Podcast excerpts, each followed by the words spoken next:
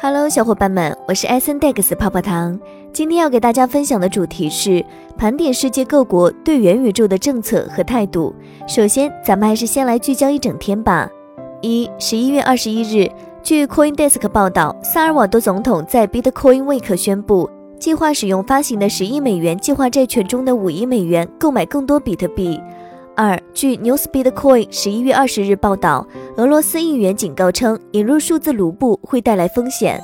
三，据经济日报十一月二十日报道，工业和信息化部近日印发《十四五信息通信行业发展规划》，其中发展目标指出，到二零二五年，算力水平大幅提升，人工智能、区块链等设施服务能力显著增强。接下来的深度文章来自鸵鸟区块链，作者陈小黑，敬请聆听。区块链行业仍在负重前行，元宇宙却快速出圈。尤其是 Facebook 改名 Meta 之后，短期热度飙至顶峰。很多国家其实早就开始积极探索元宇宙，然而热度之下却难掩政策隐忧。那么各个国家对元宇宙进行了哪些探索？又出台了哪些适用于元宇宙的政策法规？美国人的想象力非常的丰富，对于未来的信心和乐观情绪推动着美国人不断探索创新。正是这些要素为元宇宙创造了率先在美国生根发芽的土壤。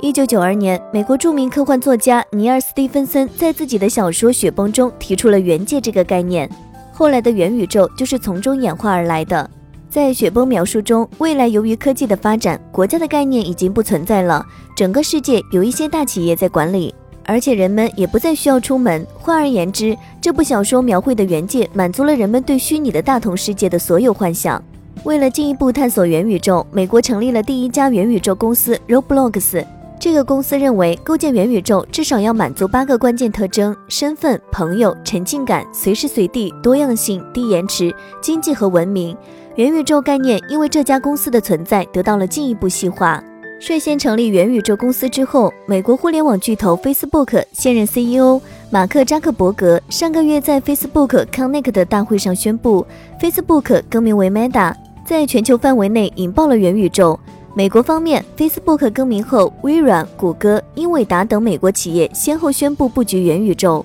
在拥抱元宇宙的同时，美国的监管机构重点关注数据安全和隐私保护问题。毕竟，在元宇宙中，不论是用户直接提供的，还是间接产生的信息数据，如生物特征、位置和银行信息、消费习惯、游戏习惯等，都属于数据安全和隐私保护的范畴。为了遏制数据滥用和隐私泄露，美国的监管机构采取了执法行动。二零一八年，美国联邦贸易委员会对 Facebook 的消费者数据泄露行为处以五十亿美元的罚款，并对这个社交媒体平台实施了更严格的隐私限制。监管部门的重拳出击，让互联网公司不得不更加谨慎地对待用户数据。在采取执法行动的同时，美国的监管机构就数据安全提出了设想。美国商品期货交易委员会委员布瑞安建议，如果智能合约代码很明显可以预见会被美国人用于违反 CFTC 规定，智能合约的代码开发人员可能被起诉。监管部门的这个建议引发人们对区块链项目开发过程中数据安全的广泛关注。美国是元宇宙领域的先行者，而且美国的监管机构重点关注数据安全和隐私保护问题。在全球范围内，韩国政府对元宇宙反应最快，已经成立了元宇宙协会。根据十月份数据，包括三星在内的两百多家韩企已经加入了这个协会。此外，韩国首部首尔市政府近日宣布，将打造元宇宙平台，向市民提供公共服务。届时，首尔市政府将成为韩国首个提供元宇宙服务平台的地方政府。韩国政府也在探索将元宇宙应用到旅游业的方式。根据韩国政府近期敲定的旅游产业复苏及再跃进方案，韩国政府将利用元宇宙平台构建融合韩国主要景点、人气影视剧取景地等的韩国旅游宇宙平台，并推进元宇宙等虚拟旅游与实际访客智慧旅游的双轨体系。在政府支持下，元宇宙 ETF 在韩国蓬勃发展。数据显示，仅在今年十月，韩国就推出了四只新的专注于元宇宙的 ETF。此外，今年韩国元宇宙 ETF 共吸引了约三亿美元的资金流入。到今年年底，这些基金规模有望突破六亿美元。韩国是元宇宙领域的优等生，政府的积极探索给元宇宙在该国的发展创造了良好的政策条件。在俄罗斯现任总统普京看来，元宇宙的价值在于让人们不论相距多远，都可以一起交流、工作、学习，落实联合创新项目和商业项目，而不是人们从不完美的现实世界逃离的目的地。在他看来，为了让元宇宙发挥应有的价值，必须要这个全新的世界的经济和社会关系规范。对法律学家来说，这是真正的挑战。个人在网络空间的安全，还有个人在元宇宙的虚拟替身的安全，也需要法律的保护。普京已经为元宇宙的发展指明了方向，并表达了直面挑战的决心，给元宇宙在该国的发展提供了较大的想象空间。而从数据来看，截至十一月十七日，我国共申请元宇宙商标达四千三百六十八件，涉及公司达六百八十九家。其中，二零二一年申请了四千三百六十六件，涉及公司六百八十八家。也就是说，百分之九十九点九的元宇宙商标均于二零二一年注册申请。在国内，虽然目前尚无以元宇宙直接命名的基金产品，但元宇宙主题基金共有七只，